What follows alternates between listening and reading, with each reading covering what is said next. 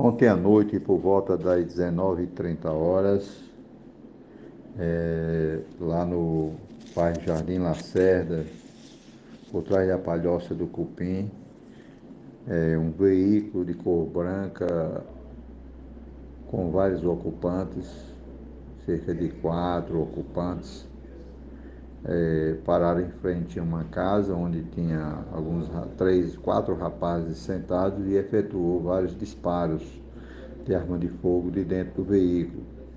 que chegou a atingir três rapazes, os quais foram socorridos pelo SAMU até o Hospital Regional de Patos e é, passam bem, foram disparos que atingiram pernas, braços, mas as vítimas passam bem, já foram é, até entrevistada pela Polícia Civil. Eles não têm ideia de quem possa ter cometido esse atentado,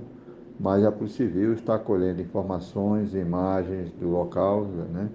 E estamos fazendo todo o levantamento necessário para identificar os criminosos.